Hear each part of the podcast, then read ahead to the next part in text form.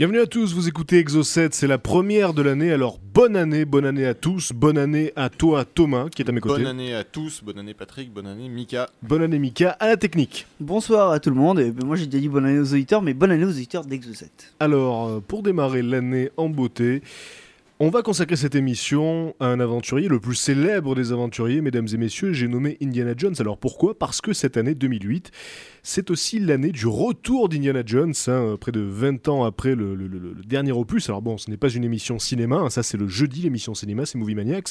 Mais il se trouve que euh, dans la série des Indiana Jones, il y a des sujets qui sont, euh, qui sont liés à Exo7, des sujets, des sujets ésotériques, des sujets mystiques. Et euh, le thème de ce quatrième opus d'Indiana Jones, si vous ne le savez pas déjà, ça sera les crânes de diamants, les mystérieux crânes de diamants. Euh, et donc, il faut savoir que cette histoire est une histoire authentique. Il y a une véritable énigme, un vrai mystère de- de- des crânes de diamants, des crânes de cristal plus exactement. Oui. Donc on en parlera euh, avec Thomas, mais dans un premier temps, je vais revenir moi sur les sur les histoires, sur les sur les trésors que cherche Indiana Jones dans les deux euh, premiers opus, non, dans le premier épisode et dans le troisième épisode de la saga. Vous l'aurez compris, ce soir, Exo7 est placé sous le signe du fouet. C'est parti. Exocet, le magazine de l'étrange et de l'insolite.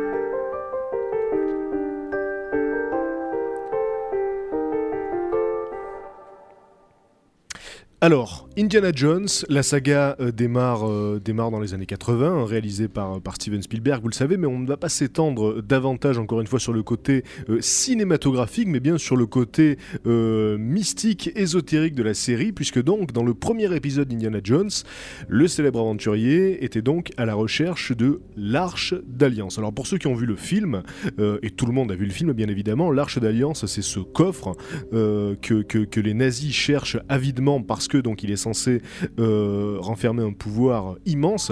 Et il faut savoir que cette arche d'alliance est une, véritable relique qui est recherchée par certains et qui est, tirée de, la Bible. Alors c'est même l'objet le plus sacré évoqué dans la Bible. C'est donc un coffret de 114 cm de long sur 68 cm de large. C'est très précis parce que les mesures sont elles-mêmes évoquées dans la Bible. C'est pas évoqué en centimètres mais en coude. Euh, et donc elle est en bois de sétime, c'est un type d'acacia imputrescible et en or. Alors sur le couvercle de l'Arche d'Alliance, c'est très précis, se trouvent deux chérubins, deux anges en or qui se font face et dont les ailes se touchent. Donc c'est pour ça que toutes les, toutes les gravures, toutes les représentations de l'Arche d'Alliance se ressemblent systématiquement parce qu'on a une description très fidèle de ce à quoi elle était censée ressembler dans la Bible. Et donc si cette, si cette Arche d'Alliance, si ce coffret est si, euh, est si précieux, si recherché et si sacré, c'est parce qu'elle contient les deux tables de la loi que Moïse rapporta du mont Sinaï dans la Bible, hein, et sur laquelle sont gravés les dix commandements. Alors voilà ce que la légende nous enseigne, et ce qu'on euh, ce qu'on va voir dans ces deux histoires, à la fois celle de l'Arche d'Alliance et celle du Graal, c'est que la légende se, se mêle euh, à la réalité, d'une part parce qu'aujourd'hui encore il y a des gens qui cherchent ces deux, ces deux reliques, et d'autre part parce que l'histoire, euh, la véritable histoire, est émaillée de références à ces deux objets-là. Donc euh, voilà, la légende, la légende chevauche la fiction. Et dans, cette, dans cette arche, en plus des tables de la loi, dont, euh, euh, dont Dieu lui-même s'était servi pour graver les dix commandements avec son doigt, hein, c'est ce, que- ce que nous explique la Bible, il y avait aussi la baguette d'Aaron. Alors euh, euh, Moïse et Aaron euh, durent faire face à une rébellion qui remettait leur autorité en question. Donc Moïse et Aaron dans la Bible, c'était c'était des chefs de tribus. Les 12 tri- Alors il y avait 12 tribus, hein, les 12 tribus d'Israël. Et donc pour régler cette affaire de rébellion, on plaça les baguettes des chefs, qui étaient comme des, sceptres, des baguettes en bois, donc, on plaça ces baguettes devant l'arche d'alliance pour, euh, pour qu'elle juge, pour que Dieu juge à travers elle. Et donc, euh, la baguette d'Aaron se mit à bourgeonner et à fleurir. Donc, euh, ça, a permis de faire comprendre que Dieu l'avait légitimement désigné. Donc, l'arche d'alliance contiendrait cette baguette. Et enfin, dans l'arche d'alliance, il y aurait le vase d'or contenant la manne. Alors, dans la, dans la légende, la manne, c'est la nourriture qui, était, qui a été procurée miraculeusement aux Hébreux lorsqu'ils ont traversé le désert. Donc, euh, c'est autant d'éléments qui font que cette, relique, cet objet, cette arche d'alliance est l'élément le plus sacré euh, qu'on puisse trouver dans, l'Ancien Testament.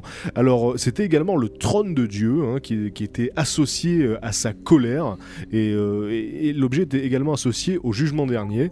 C'était un talisman tellement puissant que les, Hébreux l'emportaient avec eux dans les batailles pour se porter chance et pour que, Dieu les accompagne. Alors, on dit aussi que cette, ce- ce- ce- cette arche leur a permis aussi de, traverser la mer, la mer Rouge. hein. donc voilà, ça, ça- a permis, ça, ça- a permis euh, donc d'in- d'invoquer Dieu plus facilement. Manifestement, c'était l'idée du truc. Et, euh, et 1050 euh, années avant Jésus-Christ, les Philistins remportent une bataille contre les Hébreux, malgré le fait que les Hébreux étaient en possession de l'arche. Et donc ils s'emparent de l'arche et ils la placent dans leur temple de Dagon. Donc Dagon, c'était l'idole qu'ils vénéraient. Mais ils restituèrent l'arche parce que la statue de Dagon euh, s'est retrouvée inexplicablement défigurée et la population philistine donc euh, s'est retrouvée atteinte de lèpre. Donc, euh, donc tout ceci, c'est des récits bibliques encore une fois, ça fait partie de la légende. Et, là où, la réalité commence à rattraper cette légende, c'est quand l'archéologue Lee Ritmeyer a déclaré que le temple du roi Salomon avait été construit dans le, le dôme euh, musulman du rocher à Jérusalem et que l'emplacement de même dimension que l'arche d'alliance avait été trouvé dans la roche et que ça indiquait donc l'endroit où l'arche d'alliance euh, se trouvait auparavant. Parce que l'idée c'est est-ce que une telle arche a existé tout court? Ensuite, quelle est, quelle est, quel est contenu des reliques aussi sacrées que celles que, que, que, que- la Bible décrit, c'est autre chose, mais la, la question fondamentale c'est est-ce que l'arche a existé tout court? Est-ce que, est que l'objet a existé ou est-ce que c'est simplement une légende? Alors dans l'Ancien Testament, L'arche est mentionnée pour la dernière fois dans le livre des rois qui a été écrit 600 ans avant la naissance du Christ et puis ensuite on n'en entend plus parler comme si l'arche s'était dématérialisée, comme si elle avait disparu. Et aujourd'hui encore, des chasseurs de trésors cherchent l'arche, euh, comme Indiana Jones donc dans le premier opus de la série, et ils cherchent des indices dans des textes anciens, ils s'aventurent dans des, dans des grottes obscures, etc., ce type d'endroit-là, et certains pensent que l'arche d'Alliance pourrait se trouver dans le réseau de grottes où euh, se trouvaient les manuscrits de la mer morte. Les manuscrits de la mer morte, rappelez-vous, ce sont ces, ces manuscrits qui ont été trouvés par des, par des bergers euh, donc, euh, en, en, en Israël ou en Jordanie, Jordan. et en Jordanie. Et ces manuscrits sont les traces les plus anciennes dont, dont on dispose de, de l'Ancien Testament. Et certains pensent que l'Arche d'Alliance serait cachée dans le même réseau de grottes. Alors, d'après les légendes éthiopiennes, l'arche aurait été apportée à Aksum au IVe siècle. Et, et vous allez voir que, que c'est assez intéressant parce que actuellement, pour certains, selon la tradition éthiopienne, l'arche d'alliance serait toujours à Aksum, dans l'église Sainte-Marie de Sion, sous la protection d'un gardien qui est le seul autorisé à la voir. Donc il ne sort quasiment jamais de l'enceinte de l'église. Et encore aujourd'hui, donc, il y, a, cette légende que chacun peut vérifier finalement, hein, qui dit que l'arche d'alliance est conservée dans l'église et que seul le gardien est autorisé à la regarder. Et alors on pourrait se dire finalement il suffirait de, pénétrer dans cette église pour, en avoir le cœur net. Manifestement ça n'a pas été fait parce qu'il doit y avoir un respect, parce que ça doit être bien gardé. Et on peut se demander si le, secret, le mythe n'est pas perpétré pour faire de la publicité finalement à cette ville, pour lui donner une espèce d'aura mythique. Parce que bon, s'il disposait euh, d'un tel artefact, d'une telle relique, moi je pense qu'il l'exposerait, et ça, deviendrait, ça deviendrait euh, un pôle touristique abso- absolument, euh, absolument international. Et donc là, voilà, il y a le, culte du mystère comme ça qui est conservé, et je, trouve ça assez intriguant quand même. Donc si, si vous allez en Égypte euh, et que donc bien évidemment vous vous dirigez vers les pyramides, pensez qu'il n'y a pas que les pyramides là-bas, il y a aussi cette, euh, petite église dans la ville d'Aksum qui pourrait cacher donc un secret, euh, un secret particulièrement colossal. Alors dans le troisième épisode d'Indiana Jones qui s'appelle Indiana Jones et la dernière croisade.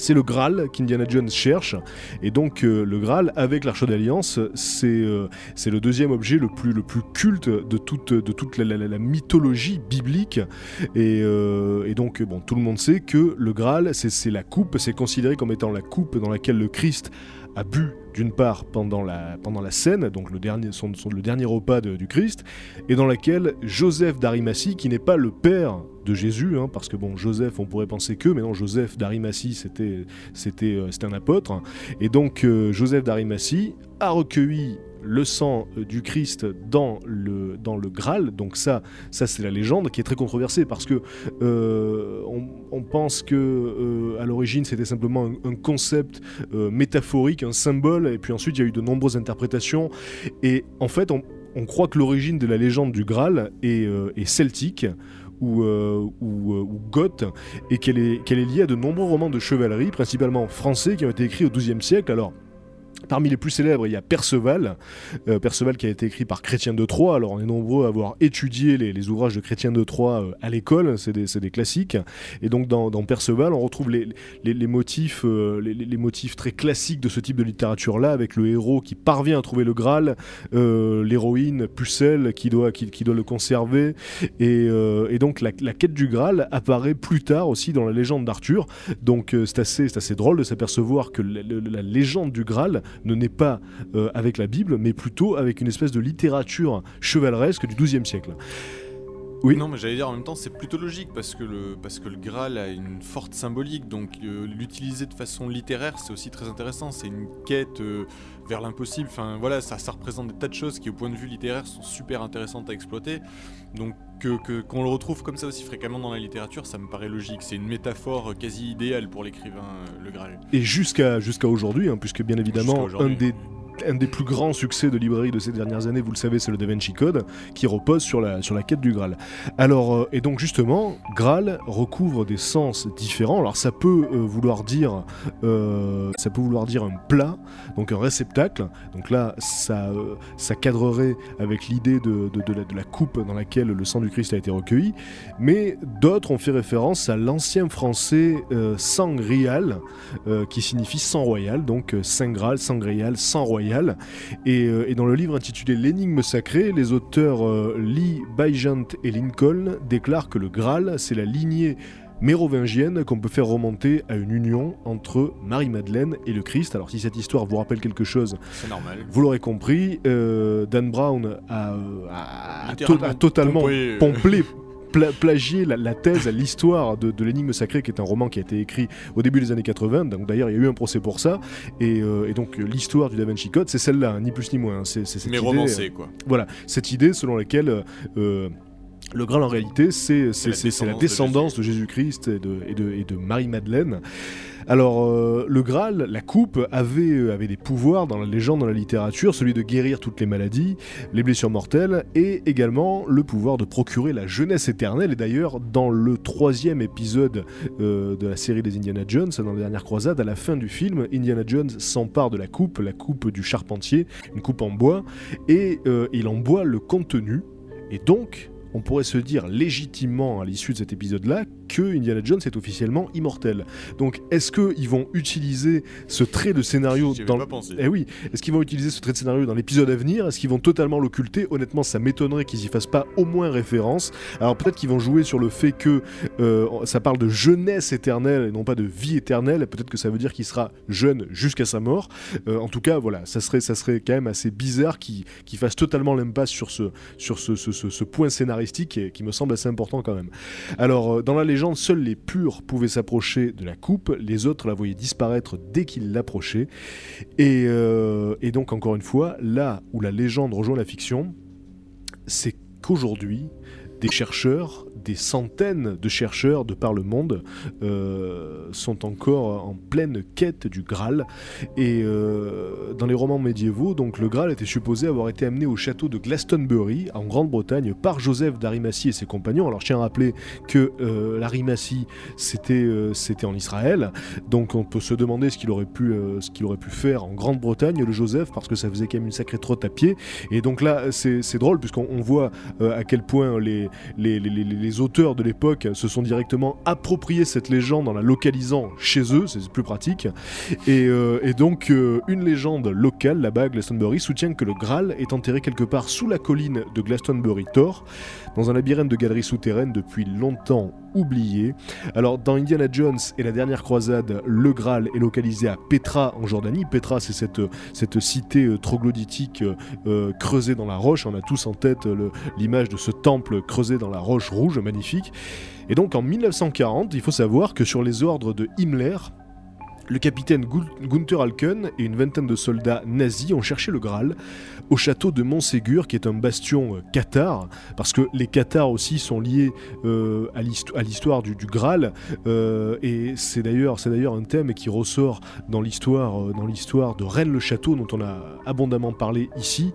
Et, euh, Thomas, euh, je voulais juste que euh, tu, nous, rappelles euh, en quelques mots l'histoire de, la lance de, de- de Longinus, puisque donc les nazis étaient réellement, véritablement intéressés par l'occulte. Et donc c'est c'est- c'est- c'est un, euh, un thème qu'on retrouve d'ailleurs régulièrement dans les Indiana Jones, hein, les nazis qui sont toujours à la, à la recherche de, de pièces comme ça sacrées, mystiques. Et donc, euh, est-ce que tu peux nous rappeler justement euh, ce qu'était que cette lance de, de- de- de Longinus? Bah, la lance de Longinus, c'était, enfin, c'est censé être la lance qui, en gros, a donné la mort à Jésus. Donc, qui l'a transpercé, qui lui aurait transpercé le flanc et qui aurait été le coup fatal. Alors, autour de cette lance, euh, évidemment, plusieurs théories en fonction de la façon dont on veut interpréter les choses. Donc, pour certains, effectivement, c'est juste une lance qui aurait tué Jésus. Pour d'autres, le fait de tuer Jésus, surtout que ça aurait sans doute été fait par, euh, je dirais, par amour pour Jésus, pour éviter qu'il souffre trop longtemps, c'était pour l'achever euh, éviter qu'il souffre. Donc c'est vraiment, c'était plutôt un acte d'amour qu'un acte de haine, en tout cas pour certains. Et, et donc cette lance aurait été dotée de pouvoir du fait qu'elle aurait transpercé le flanc de Jésus.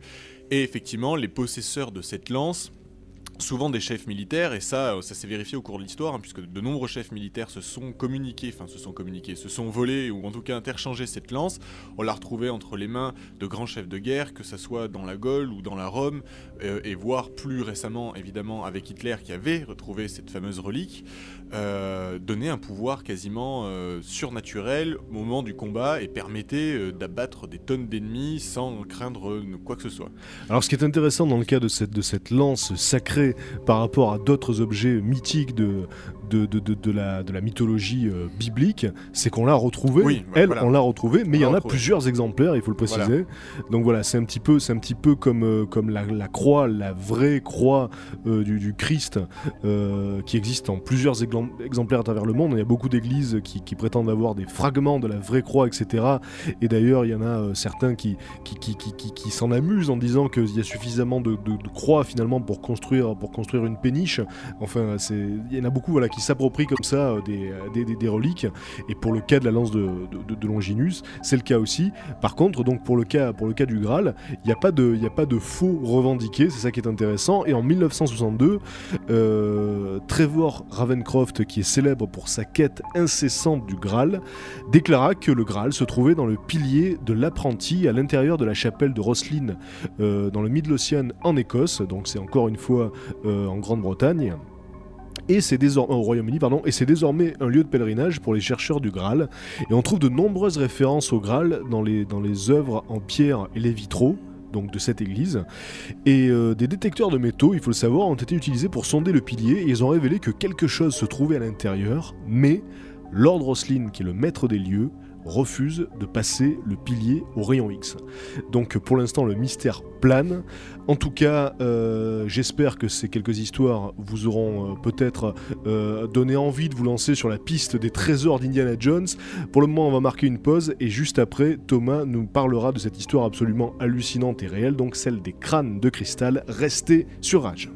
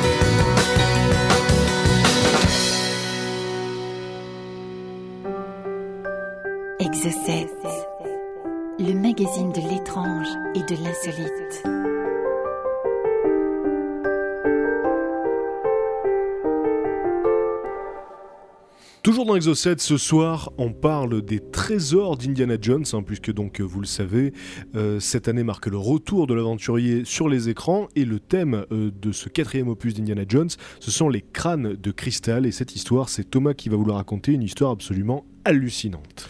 Alors une histoire que je vais vous exposer d'abord en deux parties puisque on va aborder le côté ésotérique, je dirais le côté vraiment sympa de cette histoire qui nous fait poser des tas de questions et puis ensuite évidemment on abordera aussi euh, peut-être des choses un petit peu plus concrètes même si je trouve que les réponses apportées ne sont pas forcément très concluantes. En tout cas, les histoires de ces crânes de cristal débutent en 1924, avant on n'entend absolument pas parler de ces crânes-là alors qu'ils ont pourtant marqué l'histoire et vous le verrez par la suite quand Anna Le Guillon Mitchell Edge, à 17 ans, euh, découvre avec son père adoptif, dans un temple maya, un crâne en cristal de roche. Donc son père, qui était quand même plutôt un érudit, un explorateur anglais relativement connu, euh, est tout de suite intrigué et se met à analyser ce crâne rapidement. Alors, en dehors de l'absence de structure crânienne à proprement parler, donc l'intérieur du crâne, je dirais, c'est une reproduction quasi parfaite d'un crâne humain féminin. Euh, une reproduction comme on pourrait les voir aujourd'hui, tellement elle est empreinte de réalisme. Alors, le crâne a été pesé, il pèse 5 kg, il est composé de deux morceaux, une mâchoire inférieure qui est en fait amovible et s'ajuste parfaitement à la partie supérieure, un peu comme les reproductions modernes de crânes qu'on peut trouver en plastique euh, pour, euh, pour, les, pour les étudiants. Ce qui est réellement intéressant autour de ce crâne, ce sont les propriétés optiques supposées, et je dis supposées puisque certains les remettent en cause. En tout cas, ces dernières ont été analysées, Et on s'est aperçu que, éclairé par dessous, de la lumière jaillit des orbites. Donc déjà, il y a un travail de prisme à l'intérieur du crâne assez, intéressant. Et on s'est aperçu également que si le soleil frappe par l'arrière ce fameux crâne, des faisceaux lumineux intenses, tellement intenses qu'ils sont susceptibles de mettre le feu, carrément, euh, jaillissent des orbites du nez et de la bouche. Donc là, évidemment, euh, ben, plusieurs interrogations. Ces deux propriétés, alors déjà en termes de, capacité à sculpter l'intérieur du crâne, euh, ça nécessite une technique absolument dingue pour créer les prismes à l'intérieur du crâne qui permettraient à la lumière de se refléter de cette façon-là. Et puis alors le faire en plus euh, à travers deux voies de communication de la lumière, c'est carrément impossible puisque là il faut, il faut des tonnes de paramètres et normalement limite un ordinateur pour calculer toutes ces propriétés.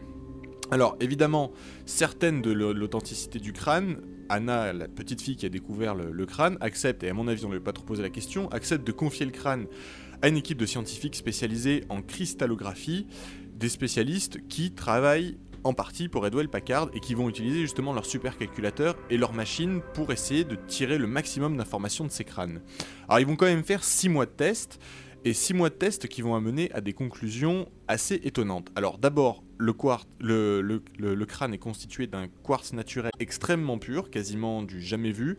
On a l'impression qu'il a même été créé hein, et qu'il n'est pas franchement naturel. Comme je le précisais tout à l'heure, il est fait de deux morceaux qui sont taillés dans le même bloc de cristal de roche. Et il n'y a aucune trace d'instrument ni de marque microscopique quelconque à la surface de ce crâne. Ce qui veut dire que, logiquement, il n'aurait pas du tout été travaillé par la main de l'homme, euh, ni même poli. Et puis, on pourrait supposer un usinage, un moule pour créer ce, crâne.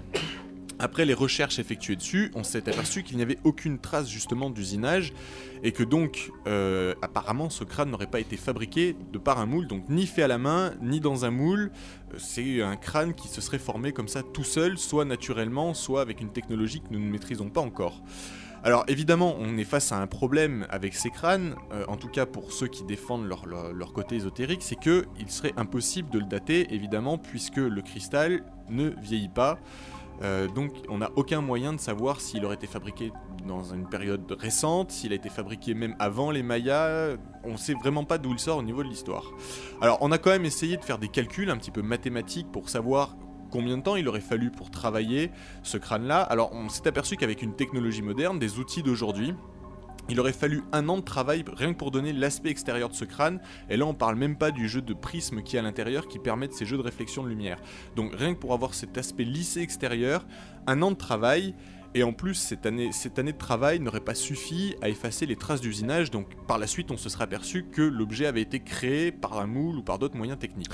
Voilà, parce que ce qu'il faut préciser, c'est que le crâne n'est pas polygonal, il est parfaitement Il est lisse. parfaitement lisse. Et c'est ça qui est assez impressionnant, parce qu'on pourrait s'attendre à ce qu'il y ait, des, des angles, euh, des angles durs, mais non, il est parfaitement rond, comme un véritable crâne. Comme un galet qu'on aurait mis dans l'eau Ouais. pendant suffisamment longtemps, sauf que là, effectivement, même, même la forme du crâne elle-même est, est encore plus lisse qu'un galet, c'est vraiment un polissage extrême.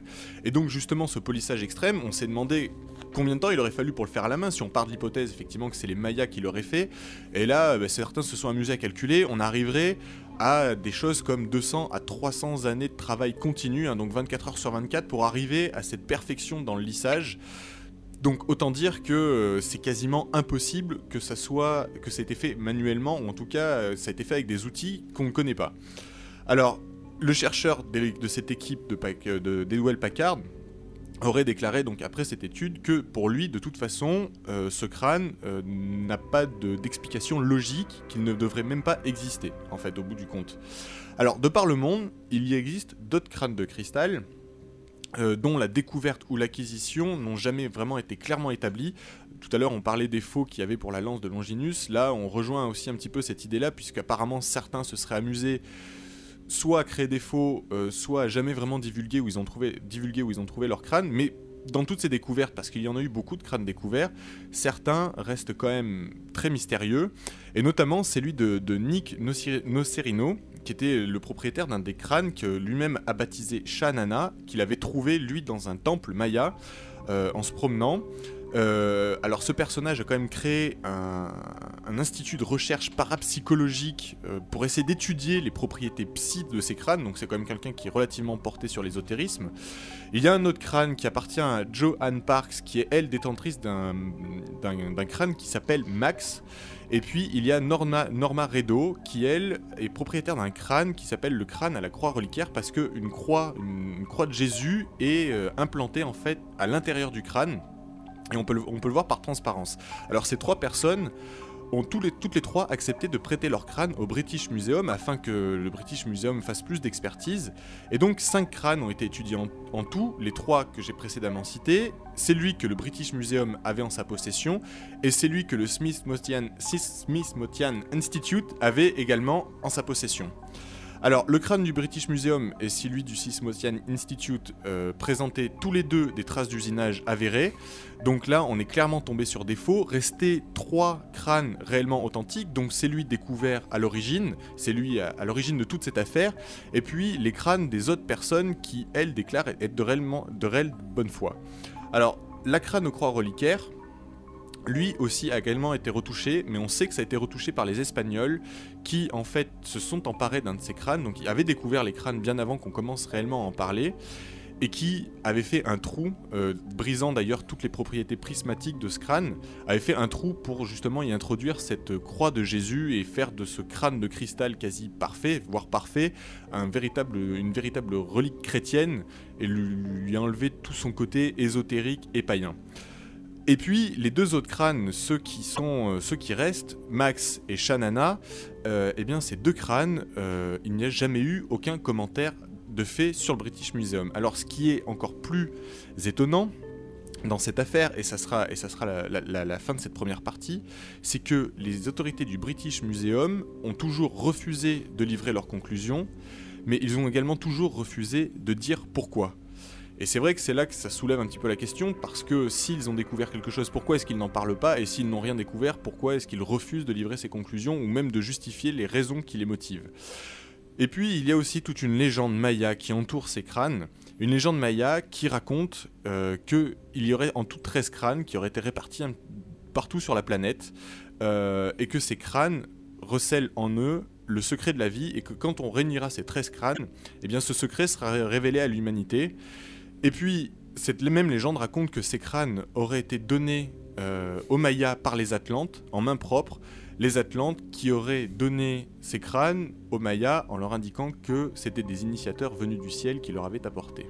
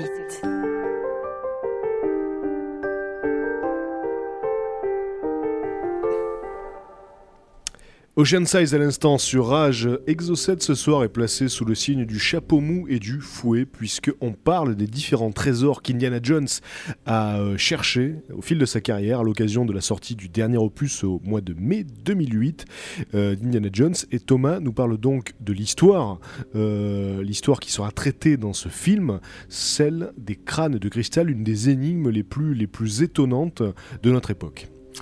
Oui, effectivement. Et même s'il y a une grande part de mystère derrière ces, crânes, eh bien, une part de réalité aussi s'inscrit. En tout cas, plusieurs éléments sont troublants. Alors, on parlait euh, tout à l'heure de la petite fille qui aurait découvert ces crânes par hasard en faisant des fouilles archéologiques avec son père, euh, enfin plutôt son père adoptif. Il faut savoir que, en tout cas, d'après la légende des, réalistes, en tout cas, le jour où elle aurait découvert ce crâne, été le jour de son anniversaire, et donc certains n'excluent pas que son père, qui était aussi connu pour être un explorateur un petit peu farfelu, se soit amusé en fait à cacher une pseudo-relique dans les mines et dans les ruines pour que sa petite fille tombe en fait dessus et puis soit ravie d'avoir un, cadeau comme ça surprise et que donc en fait ce crâne aurait été fabriqué de toutes pièces. Alors ça c'est pour le premier crâne, évidemment on n'a aucun moyen de vérifier si cette information est vraie ou pas. En tout cas, euh, ce chercheur, cet explorateur et sa fille ont toujours soutenu eux l'hypothèse que c'était réellement un crâne authentique qu'ils avaient trouvé, ou en tout cas que c'était pas eux qui l'avaient apporté là, et qu'il n'était absolument en rien derrière une espèce de stratagème euh, mystificateur. Mais de toute manière, d'après ce que nous disent les experts, ce crâne-là serait quasiment impossible à reproduire avec les technologies actuelles. Donc, Exactement. euh, même si c'était un, un faux, ça serait déjà un tour de force. Exactement. Mais ce qui discrédite quand même l'ensemble des crânes, c'est que beaucoup, comme je disais tout à l'heure, ont été des faux, et notamment par exemple au 19e siècle, un Allemand s'est amusé avec du cristal de Brésil à en produire quasiment de façon industrielle, parce qu'il y avait une mode autour de ça. Et c'est vrai que ces crânes-là ont inondé le marché, quitte souvent à se faire passer pour des crânes authentiques, hein, puisque des ventes aux enchères ont eu lieu où ces crânes se sont vendus des centaines de milliers de dollars, alors que c'était purement et simplement une invention du 19e siècle, Euh, très facile à prouver, puisque les traces d'usinage étaient, étaient présentes, etc. On pense même peut-être que le crâne espagnol aurait été fabriqué par les Espagnols. Alors toujours pareil, là, pour le crâne espagnol, reste cette problématique de avec quels outils et quelle technologie ils auraient pu réussir à faire ça, puisque, en tout cas, pour les trois crânes authentiques qu'il reste, c'est réellement ça qui fait le poids et la force du mystère, c'est qu'on ne peut pas expliquer aujourd'hui comment ces trois derniers crânes auraient été fabriqués. Et puis évidemment, euh, en ce qui concerne les propriétés optiques, ces propriétés optiques ont été constatées par de nombreux témoins qui eux affirment effectivement y avoir assisté, et puis par ce fameux euh, laboratoire Packard Bell, Edward Packard, pardon, qui euh, lui de son côté avoue effectivement avoir prêté ses machines, mais avoir confié ses machines à un de ses salariés, certes un ingénieur, mais qui aurait mené tout seul de front et par conviction des études sur ces crânes, et donc n'aurait pas réellement forcément été objectif dans ses conclusions, en tout cas c'est ce que certains disent, même si évidemment le nombre de personnes témoignant de ces propriétés est énorme. Et puis il y a toujours euh, ce, mystère, pourquoi est-ce que le British Museum refuse de divulguer les informations puisqu'on sait qu'ils ont pu étudier ces crânes de façon très attentive, qu'ils y, y ont consacré du temps. On a certaines traces d'archives, on a le début de toutes les expérimentations et puis d'un coup plus rien, plus aucune trace. Ça n'empêche qu'aujourd'hui certains évidemment sont euh, plutôt sceptiques quant à cette affaire-là, sont convaincus qu'il y a eu un véritable effet de mode, donc des, des, trouvailles, des choses qui ont été faites pour pouvoir les concevoir, que toutes n'ont pas, les propriétés- n'ont pas les propriétés optiques, ça c'est certain, puisque ces propriétés optiques seraient propres à seulement trois crânes, trois crânes, trois crânes que l'on ne peut pas voir, les autres, les faux, n'ont pas du tout ces propriétés, il s'éclairent tout simplement. Euh, et puis il y a aussi les différences euh, de cristal qui, pour les sceptiques, remet aussi en cause pas mal euh, cette histoire de crâne, parce que pour eux, si jamais ces crânes avaient été apportés ou fabriqués dans un cristal spécial ou, ou utilisés avec une technologie étrange, la roche devrait provenir toute de la même mine. Or, les cristaux varient d'un crâne à l'autre. Certains crânes sont parfaitement translucides, en tout cas pour les plus réputés. D'autres restent troubles, fumeux, euh, voire complètement opaques. Donc plusieurs sources de mines, et évidemment les sceptiques sautent sur, cette- sur cette affaire-là pour euh, discréditer l'ensemble du mystère. Alors, euh, tu parlais des trois crânes qui ont des propriétés euh, optiques. Donc, ces trois crânes-là sont conservés euh, par les chercheurs, c'est bien ça sont conservés au British Museum à l'heure actuelle qui euh, refuse pour l'instant de les rendre réellement publics. Et ça, c'est fou, quoi. On a eu, on a eu un crâne euh, authentique exposé, il est même exposé régulièrement, mais il n'est jamais exposé de telle sorte à ce qu'effectivement on puisse vérifier que ce soit les propriétés optiques ou tous les autres mystères qui l'entourent. Il est posé en tant que relique, souvent même de façon un peu marginale parce que considéré comme une sous-œuvre. On a un des crânes par exemple au Quai Branly qui est présenté comme une relique antique, une curiosité, mais à laquelle on n'apporte pas beaucoup de crédit. Euh, et puis surtout euh, pour lequel on ne donne pas les moyens de vérifier réellement les propriétés optiques, ou en tout cas on ne laisse pas le visiteur les vérifier. Mais alors, euh, c'est vrai qu'on peut quand même se poser des questions. Si s'il n'y avait rien à cacher du tout, on imagine que le laboratoire qui, qui étudie ces trois crânes en aurait parlé. Pourquoi est-ce que pourquoi est-ce qu'il cache les résultats Parce qu'en fait, c'est bien les résultats qu'ils cachent. Ils ont fait des analyses et ils cachent les résultats. Alors pourquoi à part pour euh, continuer à perpétuer la, paranoïa et le fantasme, pourquoi cacher les résultats? Bah, c'est- vraiment, vraiment très mystérieux quand même. Ça, c'est très mystérieux. Et puis, il y a aussi la désolidari- désolidarisation de, de Packard Bell, des Duel Packard, je vais y arriver, des Duel Packard vis-à-vis de, de son chercheur qui, quand même, était ingénieur chez eux, a produit des documents qui, d'un point de vue euh, scientifique et d'un point de vue de rigueur, sont indiscutables.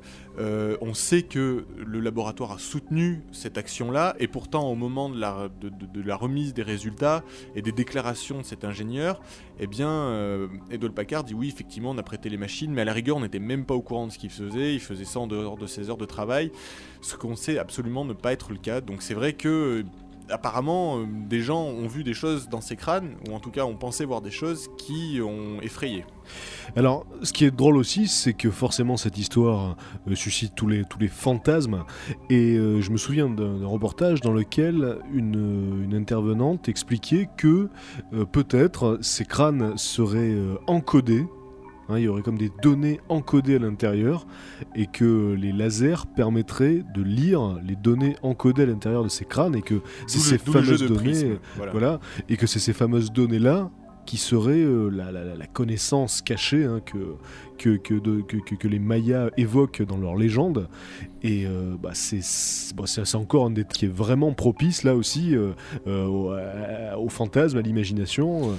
De toute façon, les propriétés et les vertus attribuées à ces crânes sont nombreuses, hein, puisque euh, certains pensent qu'ils ont le pouvoir de guérir, de redonner la vie, euh, d'insuffler la vie euh, au travers justement de ce jeu de prisme et de lumière.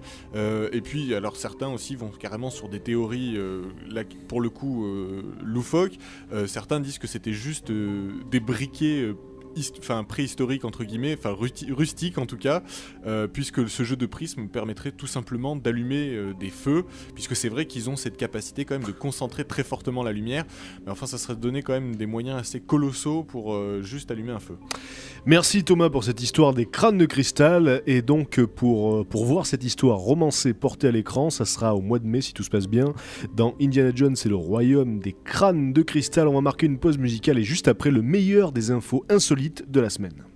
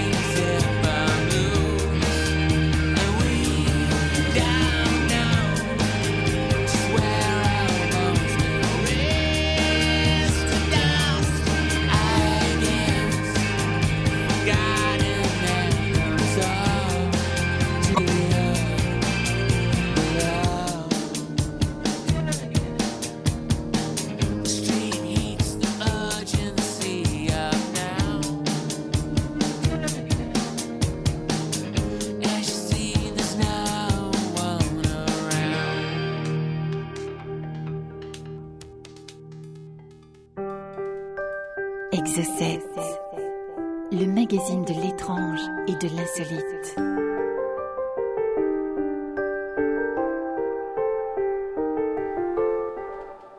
Vous écoutez Exocet et on passe aux infos insolites, le meilleur de ce qui s'est passé d'étrange dans le monde. Alors on va démarrer, euh, on va démarrer avec un homme qui a sidéré sa famille et ses proches. Ça se passe aux États-Unis. Il aura envoyé une carte de Noël. Le truc, c'est qu'il était mort depuis deux mois. Alors, il a envoyé euh, 34 euh, cartes postales euh, écrites de sa main, euh, signées. Et euh, cet homme s'appelle euh, Chet Fitch. Il est mort au mois d'octobre, il avait 88 ans. Et l'adresse euh, l'adresse de, retour hein, pour renvoyer la lettre, c'était euh, c'était le paradis. Donc voilà, c'est assez, c'est assez poétique. Vous allez voir que l'histoire est assez jolie. Donc ce monsieur, ce monsieur Fitch qui vivait dans l'Oregon euh, avait écrit sur ses cartes que Dieu lui avait permis un extra exceptionnel qu'il pouvait écrire à ses amis pour, pour Noël. Donc c'est la BBC qui, qui nous rapporte cette histoire. Et c'est sa, coiffeuse, Patty Dean, âgée de, de 57 ans, qui, qui en fait était dans la, dans la combine, puisque donc euh, Monsieur Fitch lui avait expliqué son idée dès 1987. Il avait dit que- qu'il voulait jouer un dernier tour assez, assez proche euh, après sa mort. Et donc il avait confié, il avait confié ses lettres à, à, à Patty Dean, qui était donc sa coiffeuse et Ah, son donc amie. c'était préparé depuis 10 ans en fait. Ah, C'était préparé depuis, depuis un moment. Et D'ailleurs, euh, euh, sur, euh, sur, sur, la, sur la carte, on pouvait voir la femme de, de Monsieur Fitch qui était morte en 95. Donc c'était préparé depuis, depuis longtemps. Et donc euh, ce qu'il a, a écrit sur les, sur les cartes, euh, entre autres, c'est que, bah, c'est que Dieu donc avait été cool avec lui et que, que certains, euh, de, certains des proches qui, qui liraient la carte euh, le rejoindraient peut-être plus vite que ce qu'ils pouvaient l'imaginer, mais que, qui s'inquiètent pas, que c'est très cool là-haut, etc. Et, euh, et donc c'est- quand, même- quand même une belle preuve, une belle preuve de, de- de- d'autodérision, puis de fantaisie d'une manière générale, de, de vouloir faire une blague par-delà la mort, parce que bon, il savait très bien qu'il profiterait pas de l'effet que ça allait faire sur ses proches, et donc sa fille, sa fille a témoigné, elle n'était pas du tout choquée par cette histoire, elle a dit au contraire, c'était, c'est, tout à fait lui, euh, c'était, c'était drôle, c'était touchant, donc euh, c'était à l'image de ce qu'il a été pendant sa vie, donc voilà, c'est quand même, c'est quand même une jolie histoire. On continue avec l'histoire d'un couple, George et Leslie Brock, qui mangeaient des, qui des coquillages. Donc un plat de coquillages, quand ils ont fait une, une jolie découverte, ça s'est passé en Floride à Lake Worth. Alors euh, le repas en était à peu près au milieu quand Monsieur Brock a mordu dans quelque chose de dur. Et donc, lui et sa femme ont été sidérés de s'apercevoir que dans un des coquillages qu'ils avaient commandé, il y avait une perle, une perle euh, violette. Et euh, les experts ont estimé que cette perle valait plusieurs milliers de livres, donc évidemment c'est rarissime. Euh, c'est rarissime déjà d'une part de trouver une perle dans un plat de coquillage, Oui, euh, ça n'arrive pas. Et en plus, là pour le coup, c'était une perle particulièrement rare, donc une perle, une perle pourpre. Donc euh, c'est bien évidemment le, le jackpot pour ce couple-là qui, je pense, a dû, a dû s'offrir une deuxième tournée avec, avec l'argent du, avec du caillou parce que ça fait, ça fait quand même plaisir. On continue avec un expert en arts martiaux qui a décidé d'apprendre aux personnes âgées une nouvelle forme d'art martial à base de, de cannes, voilà, tout simplement. Euh, cet homme s'appelle euh, Kevin Garwood, il a 58 ans, et euh, donc ce qu'il ce qu'il voulait, en fait, plutôt que de faire des, des- ninjas à cheveux blancs, comme lui-même le dit, c'était de leur donner confiance en eux. Donc il a appris à ces gens à se servir de leur canne, hein, la canne dont ils se servent pour marcher, pour se défendre, donc comme d'un bâton. Et manifestement, les leçons sont efficaces puisque une vieille dame a réussi à faire fuir deux agresseurs qui l'avaient saisi et qui essayaient de lui arracher son sac avec sa canne. Et cette vieille dame est, est ensuite allée euh, au commissariat de police parce qu'elle s'inquiétait, elle voulait savoir si elle n'avait pas blessé un des garçons, donc c'est quand même cool de sa part. Et c'est une initiative assez, euh, assez originale, n'empêche. À quand les arts martiaux à coups de déambulateur Ça peut faire très mal, à mon avis, hein, si c'est bien, si c'est bien manipulé. Et euh, enfin, une histoire qui s'est déroulée, euh, déroulée dans une chaîne d'hôtels. Plusieurs histoires en fait. La chaîne c'est Travelodge, une chaîne d'hôtels anglaise. Et donc, euh, cette chaîne a présenté quelques-uns des objets oubliés les plus étonnants pour l'année 2007. Alors, ils ont notamment trouvé, euh, parmi les objets oubliés, une, une urne funéraire pleine de cendres, un œil de verre, un chat, un chat apprivoisé donc, et même un petit, un petit garçon hein, qui avait été oublié. Donc là, pour le coup, rassurez-vous, les parents sont revenus le chercher. Euh, alors, parmi les, endroits, les, endroits, les objets bizarres que cette, chaîne d'hôtel a pu récupérer, on trouve notamment une valise pleine de, diamants et de, de pierres précieuses, donc euh, probablement une, valise de bijoutier ou de, de mafiosi, ça on ne sait pas trop. Euh, ils ont également trouvé un collier en or d'une valeur de 16 000 euros, ainsi que les clés d'une Bentley. Et, euh, puis il y a d'autres objets euh, plus insolites que ça. Par exemple, ils ont trouvé un, hélicoptère téléguidé, ainsi qu'un un petit, un petit talisman en forme de Bouddha, dont le propriétaire est venu, est venu rechercher de Dubaï. Il a fait le voyage depuis Dubaï jusqu'en Angleterre parce que donc depuis qu'il avait perdu son petit son petit gris gris selon son propre aveu donc euh, il subissait il subissait euh, le mauvais sort euh, la malchance se- se- se- se- se- se- s'effondrait sur lui. Donc du coup il est retourné chercher son petit Bouddha et on a également trouvé dans ces hôtels des, des fausses dents des membres artificiels et des sextoys. comment tu peux perdre un membre? Ben, on peut vraiment se poser la question. Des membres artificiels type, type jambes artificielles, etc. Et des, et des sextoys. Donc, donc la prochaine fois que vous allez à l'hôtel, vérifiez bien que vous avez sur vous votre valise de diamants et votre sextoy parce que ça peut faire mauvais genre hein, quand même. On marque une première pause dans cette salve d'insolites. Restez avec nous juste après encore plus d'histoires hallucinantes.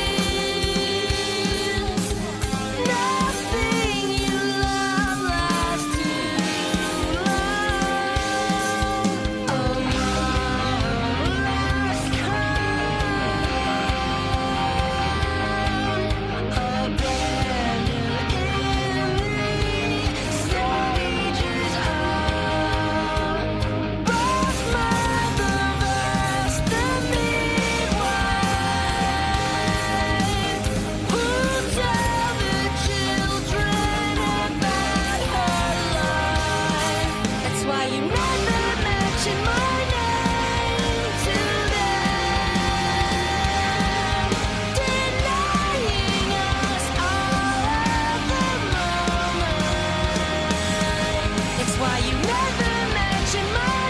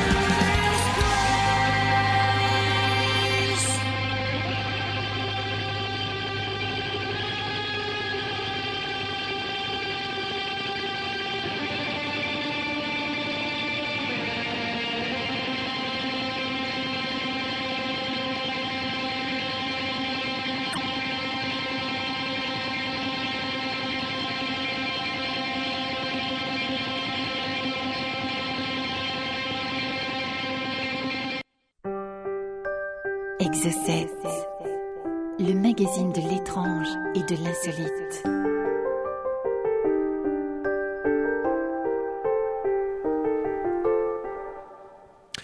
Toujours dans Exocet, suite et fin de l'émission, suite et fin des infos insolites, hein, donc ce qui s'est passé de plus fou à la surface de la planète durant cette semaine. On continue avec une histoire qui s'est passée dans l'Oklahoma à Ardmore, un combat de nourriture, un food fight euh, comme on, dit là-bas, donc euh, qui euh, s'est mal terminé, un food fight qui s'est terminé par l'arrestation d'un homme qui aurait poignardé selon la police un autre homme avec une côtelette de porc euh, dans le cou.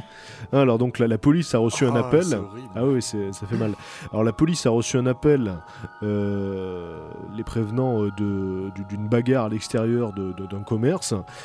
Ils sont arrivés et là ils ont trouvé la victime couverte de sang avec une blessure assez profonde dans le cou. Et puis là, quelques, quelques pâtés de maison euh, plus loin, la police a arrêté un homme de 38 ans, Tony Willis. Donc euh, Willis avait du sang sur ses habits et une, euh, une, fouille, une fouille rapide a permis de trouver l'arme du crime, en l'occurrence une côtelette de porc. Donc c'est homicide par côtelette de porc. Une côtelette de porc congelée, j'imagine, hein, qui, a, qui a été utilisée dans l'attaque et qui a permis donc Ah non, de mais ça doit être l'os, tu vois, ça doit être ah l'os ouais, qu'il a dû planter. percer un trou dans Ah le cou ouais. avec une côtelette, il faut y aller comme un malade. Euh, donc euh, la police n'a pas, euh, n'a pas diffusé le nom de la victime, qui a été soignée à l'hôpital et relâchée. On continue à Indianapolis avec, euh, une, histoire qui finit, pas mal pour une fois dans ce type d'histoire-là. Euh, c'est celle, euh, c'est celle d'un client, client d'une épicerie d'un supermarché de quartier qui, euh, qui était dans la, dans la queue, dans la file d'attente. Voilà, il s'appelle Charlie Merrell, il a 51 ans. Donc il faisait la queue euh, dans ce supermarché euh, Bucks euh, à Indianapolis. Et puis là, tout à coup, il voit un homme masqué sauter par-dessus le comptoir et dégainer, dégainer une arme. Donc il menace, il, il menace le, caissier de, son arme et il demande évidemment l'argent de la caisse. Et là, Charlie Merrell sort son propre flingue. Il pointe euh, l'arme sur le, sur le voleur et il lui ordonne de jeter son arme, comme Jack Bauer. Euh, donc il est quand même assez gonflé. Et après, après un petit moment, donc le suspect, le suspect a effectivement lâché son arme. Il a laissé l'argent sur le comptoir. Il a enlevé son masque et il s'est couché par terre. Donc il a obéi à toutes les injonctions. l'autorité. Ah ouais, ouais. Euh, il a obéi à toutes les injonctions de, de Charlie Merrell et donc euh, ce dernier euh, l'a tenu en joue jusqu'à ce que la police arrive. La, poli- la police a ensuite arrêté le suspect. Et la police a précisé d'ailleurs que l'arme du suspect n'était pas chargée. Par contre, celle de Merel était chargée, donc, euh, donc ça aurait pu faire mal. Et euh, bien évidemment, il avait, il avait un permis, euh, un permis de port d'armes en règle. D'où peut-être que quand même que le fait qu'il fait le, le mec qui fait le braquage se pose la question. Parce que lui, il sait qu'il a pas de balle, il Ouais. se dit si l'autre en face il en a, je suis mal. C'est c'est ça. Et donc, bon, ça, ça pourrait presque euh, permettre de justifier finalement le port d'armes aux États-Unis, hein, qui permet aux, aux consommateurs de se, dé- de se défendre tout seul. Malheureusement, il y a plus souvent des massacres de masse que des, que des gestes héroïques comme celui-là. Donc, euh, donc euh, je pense que ça reste une mauvaise idée quand même hein, de, de laisser circuler comme ça librement les armes.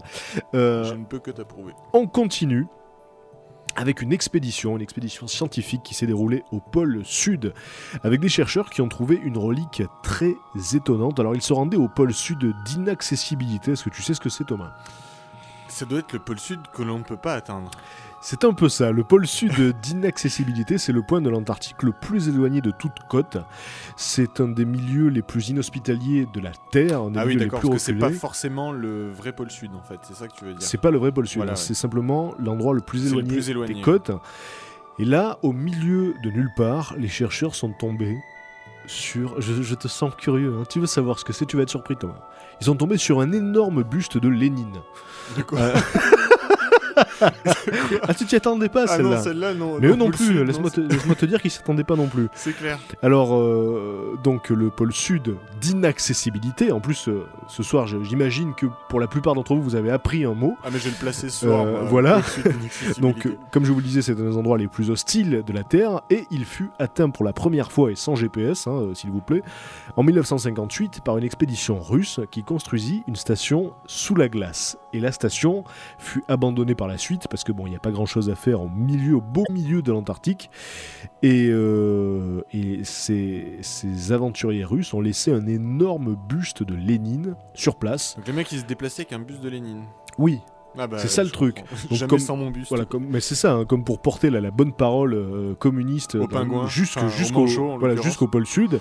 Donc, euh, bah, de la même manière que les Américains ont planté un drapeau sur la Lune, eux ils se sont dit on va mettre le buste de Lénine dans l'endroit le moins visité du monde. Et d'après les scientifiques, il est visible de plusieurs kilomètres. hein, c'est vous dire la taille du truc. Alors par contre, le petit détail amusant, c'est que ce buste, contrairement à ce qu'on pourrait penser, il n'est pas ni en marbre ni en pierre, il est en plastique. Voilà. C'était sûrement plus pratique à transporter. Ouais, plus léger, c'est clair. On va terminer euh, sur une histoire, une histoire de miracle, un miracle de Noël, un vrai de vrai, mesdames et messieurs.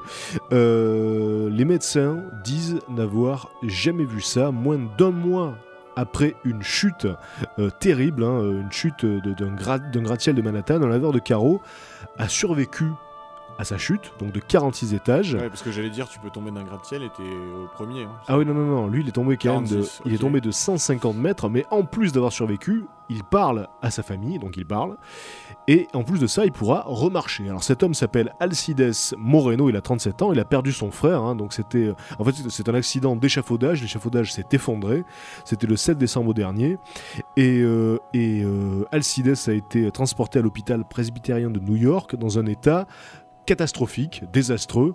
Euh, c'est le directeur de l'établissement lui-même, le docteur Herbert Pardes, qui dit que quand il l'a vu arriver, pour lui, il n'y avait absolument aucun doute sur, euh, le, destin de, de cet homme-là. Et malgré des fractures multiples aux jambes, aux bras, des blessures à la poitrine, à l'abdomen, à la colonne vertébrale et une hémorragie cérébrale, notre homme s'est remis. Aujourd'hui, il respire seul et euh, aucun de ses membres n'est paralysé.